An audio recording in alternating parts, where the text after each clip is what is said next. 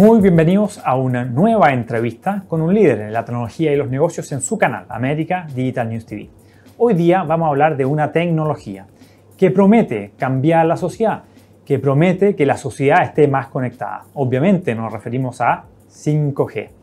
Y vamos a hablar de la evolución del 5G, vamos a hablar de las proyecciones del 5G. Y para eso tenemos a un experto en 5G que es Roberto Cabanillas, Director of Digital Services at Ericsson ya habíamos estado con Roberto antes y es un placer tenerlo de nuevo en tu canal. Gracias, Roberto.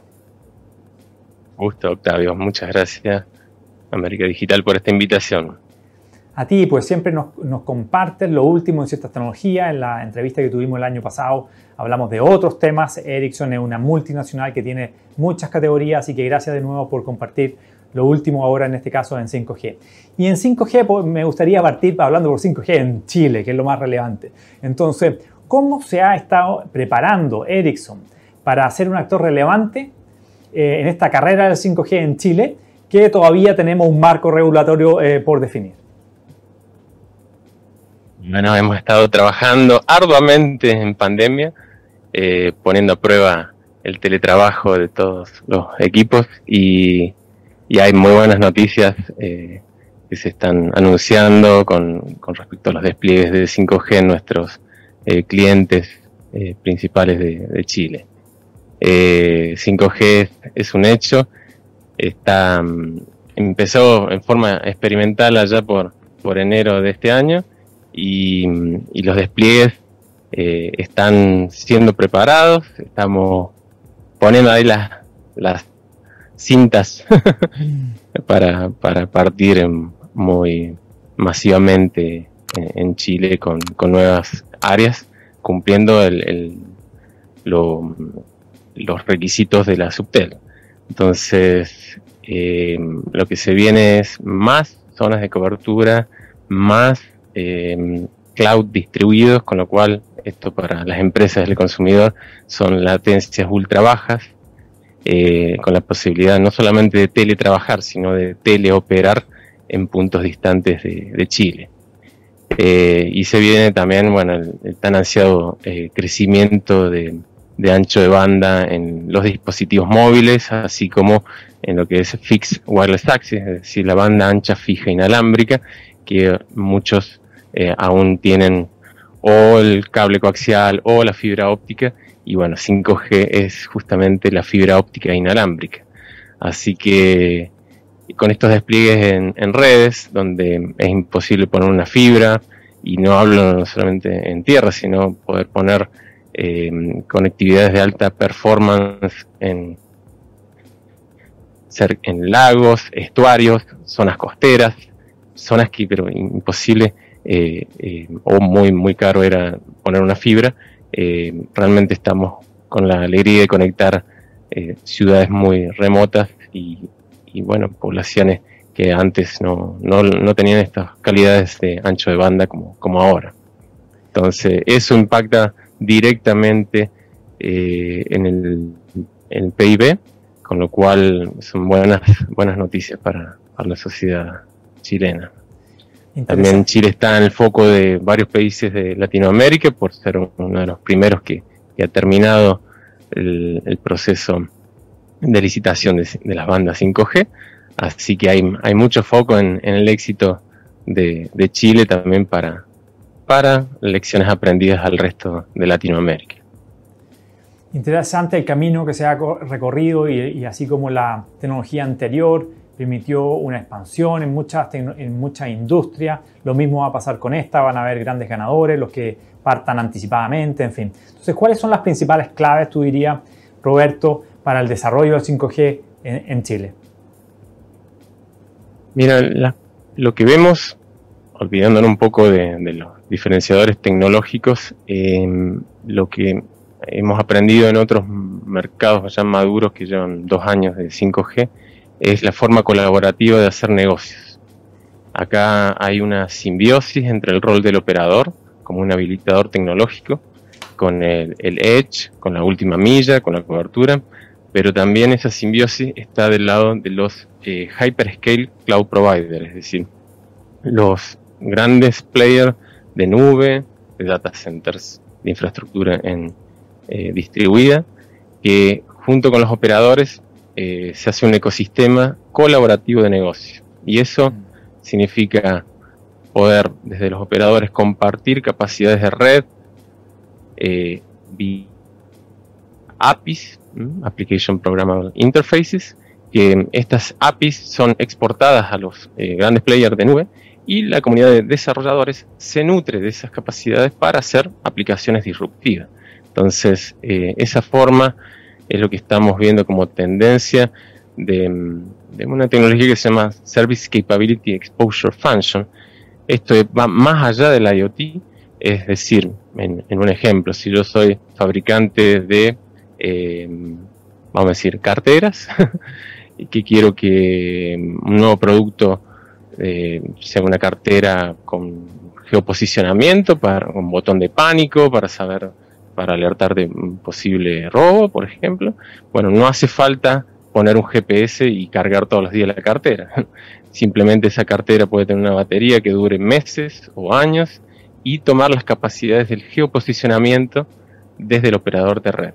Esto eh, es disruptivo, lo estamos viendo también con los autos eh, autónomos o semiautónomos, donde un GPS toma el, posicionamiento cada uno o dos segundos, en cambio nosotros con las redes de telecomunicaciones estamos tomando el geoposicionamiento cada milisegundo. Es decir, sabemos mil veces el geoposicionamiento de un device porque lo necesitamos saber cuán cerca o cuán lejos está de esa antena.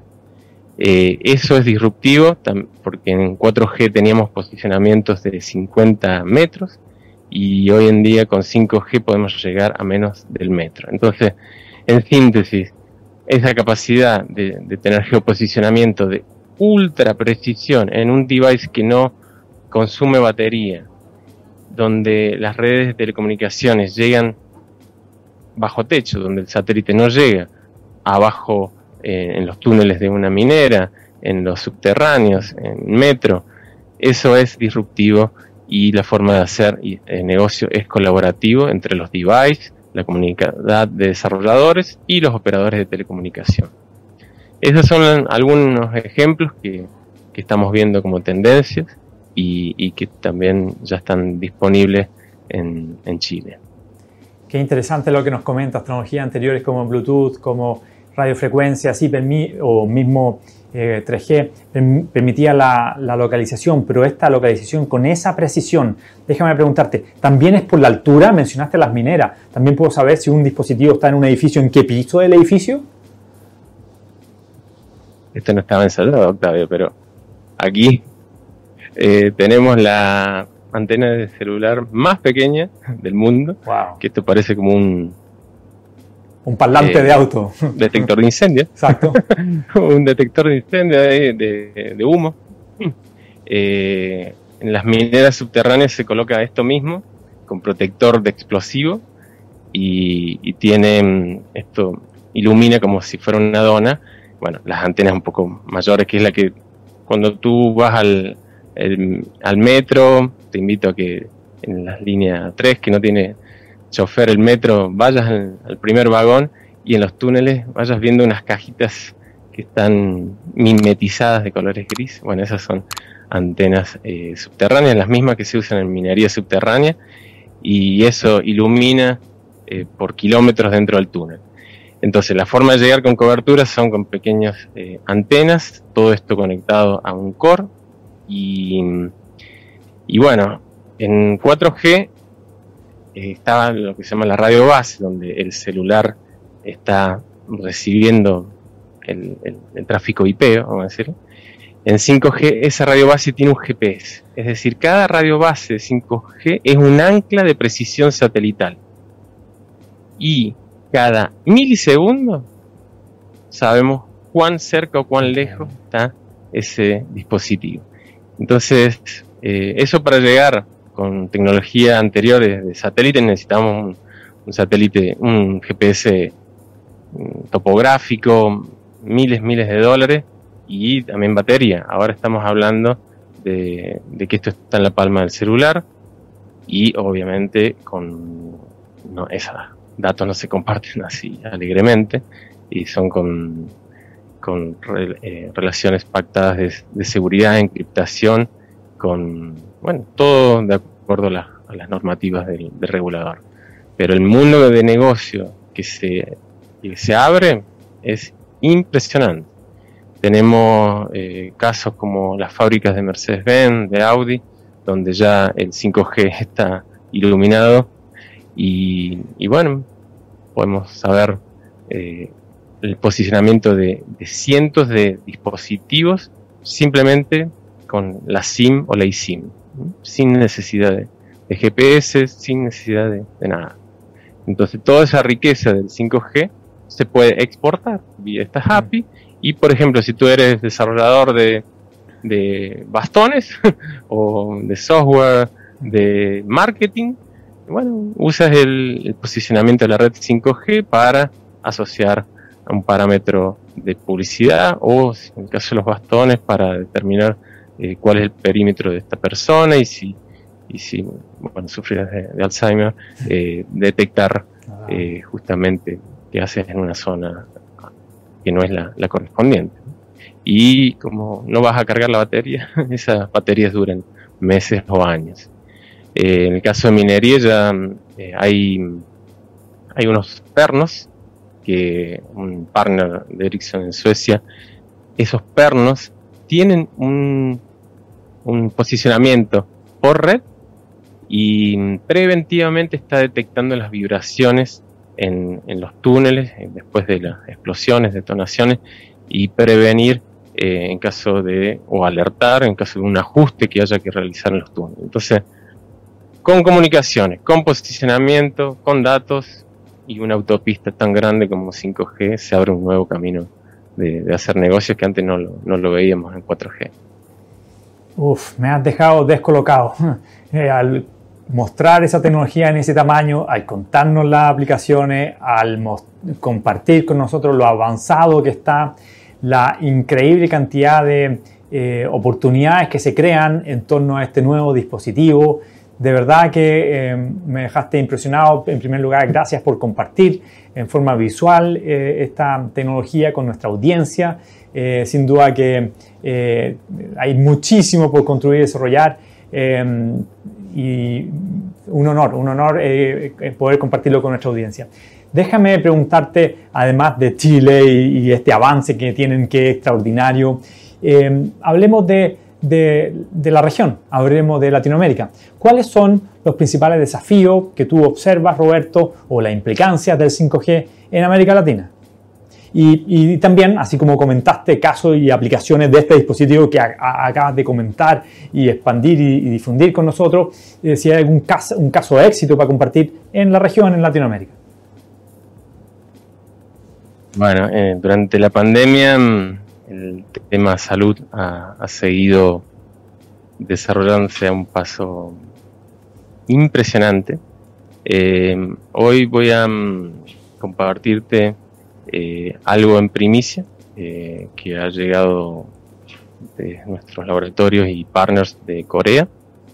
se ha utilizado en, en Wuhan para las rondas médicas, o sea, se está utilizando en, muchas partes para, para monitoreo. Y es un dispositivo que es tan simple como este que mm, en este momento si tú quisieras acceder a mi cuerpo y ver una visión 360 eh, estoy transmitiendo en streaming eh, esta entrevista. Eh, así que mm, esto se ha usado como herramienta de monitoreo, eh, directamente accediendo a, las personas que están en terreno, aplicándolo a médicos de guardia, a distintos distintas eh, roles de seguridad. Y, también este dispositivo, bueno, que se ve así tan, tan cool, tan simple, eh, está pensado para, para lo que es usuarios, usuarios B2, mm, B2C, eh, donde, por ejemplo, puedes hacer streaming de estoy esquiando, estoy eh, andando en bicicleta, haciendo deportes o soy youtuber. Bueno, eh, lo que viene con 5G es poder transmitir en tres cámaras 4K, que es lo que, lo que tengo en este momento. Y gracias al uplink, es decir, el, caudal de subida del 5G, eh, se componen las, las, las cámaras y tú puedes ver una vista 360 desde allá, de Santiago, eh, simplemente conectándote a YouTube eh, Virtual Reality o, YouTube Streaming y, con esto estar como si estuvieras en, en, mi visión, en First Person View. Entonces, lo que se viene es un océano de streaming, un océano de, de video de alta definición eh, y por eso no es solamente el 4K o el 8K, sino que vamos a 8K o 4K en 360 con la, posibilidad de, interactuar en, tiempo real.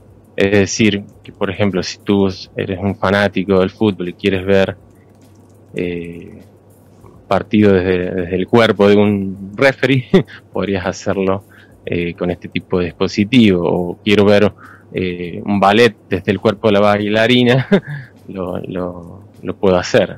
lo mismo una ópera, etcétera, Entonces es lo que se viene eh, a como un nivel más de entretención, de, la posibilidad de ver la vida desde un ángulo diferente, desde un 360 de lo que está ocurriendo. Y, esto mismo también en primicia, eh, este, este es un dispositivo ya 5G eh, con fines de para ser aplicado en minería y en puertos.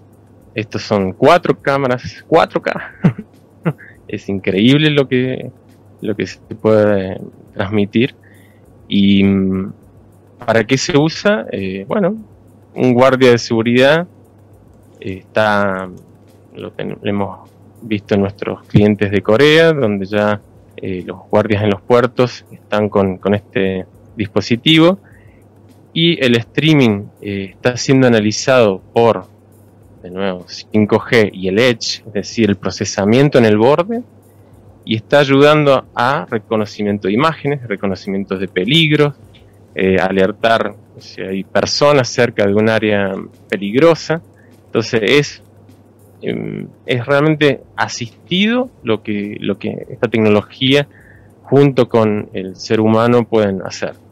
Eh, la inteligencia artificial no, se distrae, la inteligencia artificial es, más rápida que, a veces que los humanos y, bueno, si complementamos las capacidades del humano asistido por la inteligencia artificial a través del 5G, eh, las capacidades nuevas que, estamos eh, viendo en, los mercados es impresionante, impresionante. Entonces esto mm, aún no está disponible en el mercado de Chile, estamos haciendo las primeras eh, validaciones para, para, 5G en Chile y esperamos pronto la masificación de las redes y bueno, de nuevos dispositivos como este que ya, se están, que ya están llegando. Qué increíble, un día de sorpresa, me ha sorprendido de nuevo con dos, dos nuevos dispositivos. Eh, entonces, primero me mostraste un satélite, el más diminuto del mundo. Ahora, después me mostraste esta cámara que se llama First Person View, entiendo, ¿sí? La que tiene hoy día en el cuello. Y ahora la versión expandida con cuatro cámaras para aplicaciones más cuatro Cámaras. Eh, de nuevo, gracias por las primicias, por compartirla. Y el que, el que tiene en el cuello, el First Person View, ¿ese está disponible de ya? ¿Es posible obtenerlo en Chile? Eh, no el mercado, pero mm, en Corea ya está y Estados Unidos recientemente también. Y, para entender bien, entonces es una cámara que tiene sensores, que tiene monitoreo, que tiene, eh, eh, tiene streaming en forma inmediata, que está conectado con 5G, que se conecta con, con otros dispositivos y te da un... Y, increíble. Este, Esto mm, está, mm, está, conectado al celular con eh, a través de Bluetooth de alta capacidad y ahí lo estoy mostrando. Y estamos haciendo streaming en, Facebook en este momento. Así que. Mm, ¿En qué, en qué eh, página de la composición de las. ¿En, qué página de Ericsson? ¿En el Facebook de Ericsson? En, mi Facebook. Ah, compártelo, por favor. En mi Facebook. Me interesa saber. ¿Se puede? bueno, bueno. entonces el Facebook con tu nombre. Entonces el Facebook de tu nombre, Roberto Cabanillas. ¿Y es un Facebook eh, privado? ¿Es público? Es el Facebook Streaming, YouTube Streaming. Fantástico. No hay nada raro después. Después que ya salió del 5G va a la nube y... Extraordinario. Bueno, esa es la sorpresa que, que nos comparte Roberto Cabanilla, director de Digital Service at Ericsson, eh, para en esta primicia para Chile. Nos ha sorprendido ya tres veces en los últimos 5 a 10 minutos, así que notable. Tengo un montón de preguntas más que quiero hacerte, Roberto. Ya vamos a ver cómo se implementan a partir de esos dispositivos. Y, la clave de todo lo que nos ha mostrado es 5G. O sea, 5 sin 5G no podríamos conectar toda esta información, esta cantidad de data que son videos en streaming.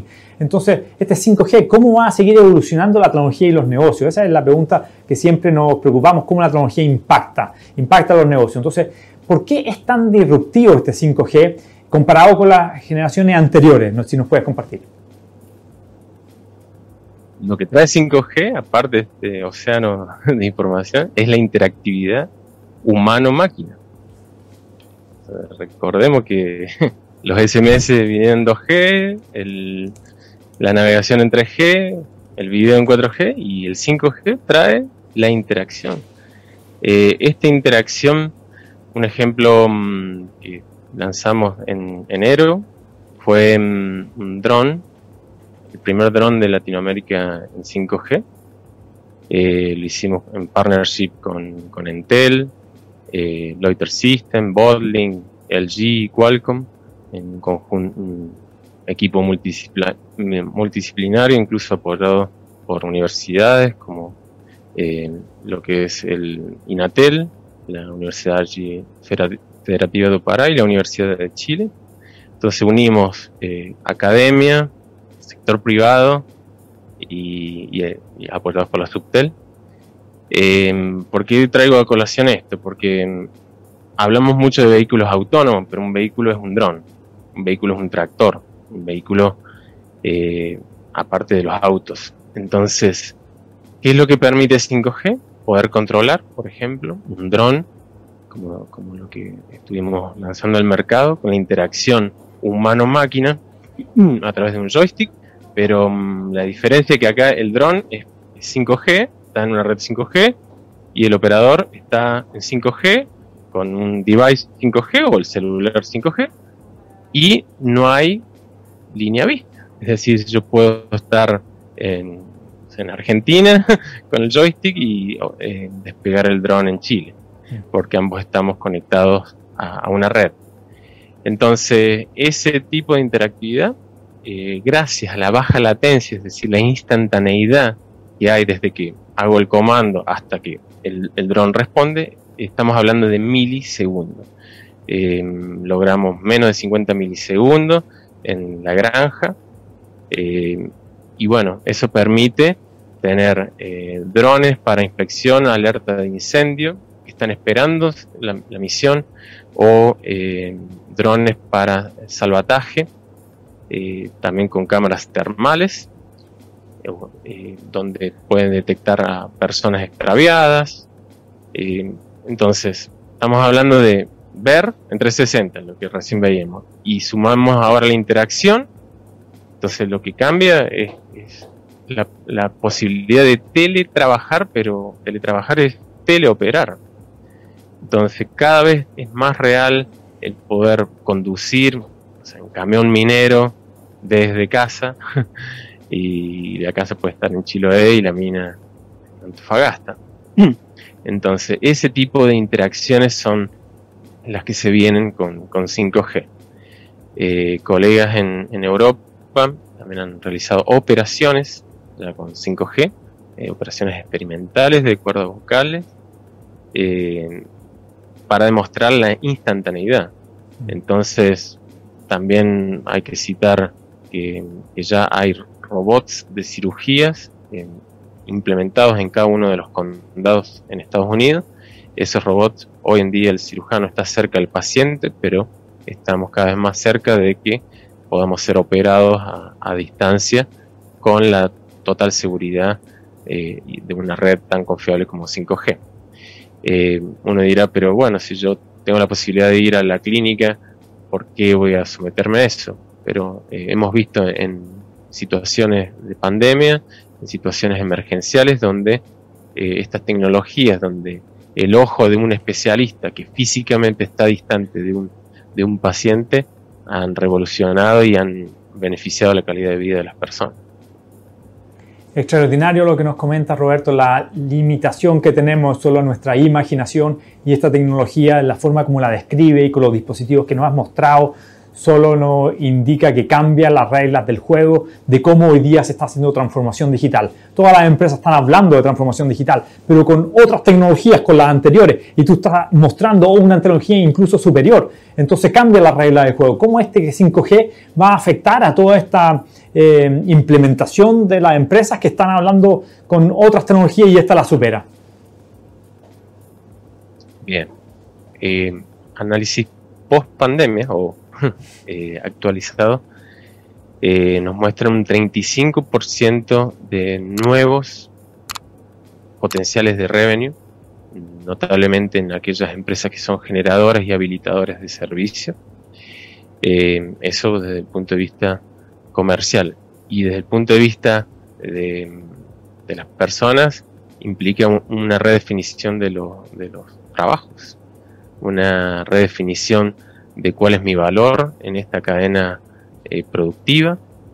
Y, eso es de eso hablamos de transformación digital es entender estas tecnologías y entender cuál es el, valor de las personas que no nos van a medir por la hora de entrar o salir a una oficina, sino de cómo es mi rol en esta cadena de valor que está geográficamente distribuida, geográficamente en, en manos de varios actores para hacer un ciclo productivo, un ciclo comercial, un ciclo de negocio.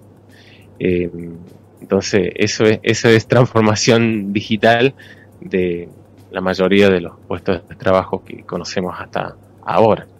Eh, hablamos de un antes de 5G y un después de 5G, justamente por estos cambios radicales, y lo que ha hecho el COVID es un happy problem, porque eh, se ha acelerado estas transformaciones digitales, muchas veces a la fuerza, porque no había otra forma de hacerlo, y otras aceptando y rompiendo nuevos paradigmas. ¿Por qué mm, voy a ser más productivo en una oficina si tengo mis herramientas, tengo 5G acá?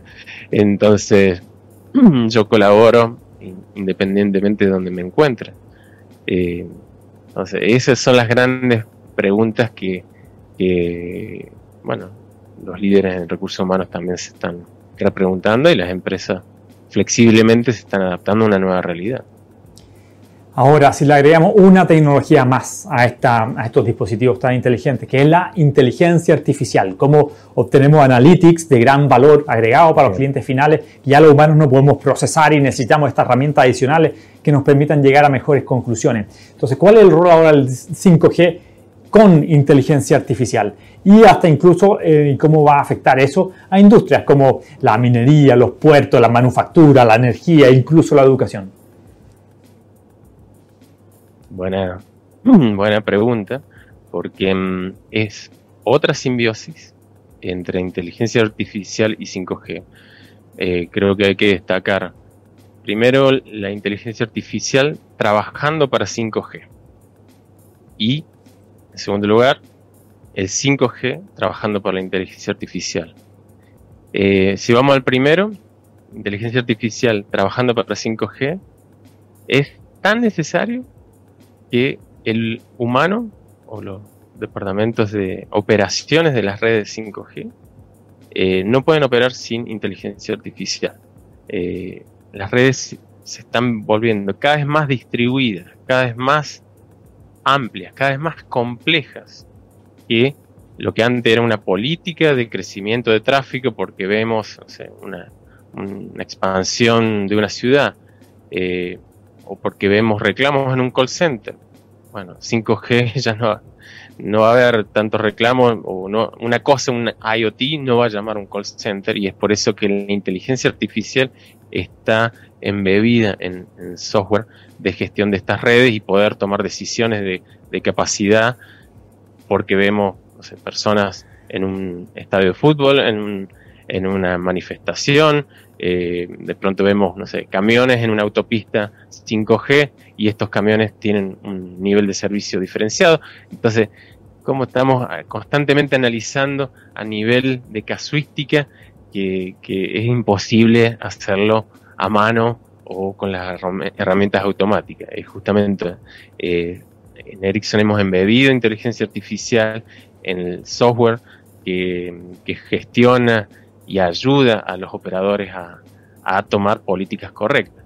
No es lo mismo, por ejemplo, en este, si detectamos un usuario que está eh, en, la playa paseando, haciendo streaming 360, que eh, un bombero que está entrando a un área donde tiene mala cobertura porque está incendiado y eh, el nivel de servicio de un bombero es totalmente prioritario con respecto a las personas haciendo streaming en, for fun. Entonces, eh, el bombero no va a llamar al call center, es un IoT que se registra en la red en 5G y dice yo soy un, usuario mission critical y necesito eh, la máxima calidad de servicio porque eh, lo estoy pagando o porque estoy haciendo un trabajo. volviendo en el dron, el, el dron puede estar apagado, puede ser un dron familiar, pero cuando estamos hablando de un dron de agricultura de precisión, se registra la red y dice, ah, este dron necesita el máximo uplink de calidad de video y la mínima latencia porque está siendo controlado remotamente. Entonces, ¿cómo vamos a diferenciar a través de un llamado de call center? No, yo soy un dron de agricultura, yo soy un dron familiar. Todo eso se acaba en 5G y es inteligencia artificial que está trabajando al servicio de las personas y eh, las empresas. Ese es el primer rol. Y el segundo rol, con 5G eh, habilitamos inteligencia artificial para que trabaje para el servicio de las personas. Em, volviendo al, caso del puerto en, Corea, eh, estamos haciendo reconocimiento de imágenes con este dispositivo de patrones que, son anómalos, es decir, reconocer eh, peligro, eh, reconocer personas, reconocer activos simplemente con las cámaras y todo este caudal está siendo procesado por inteligencia artificial donde dice, ok, eso es la maquinaria 484 que pertenece al contratista X.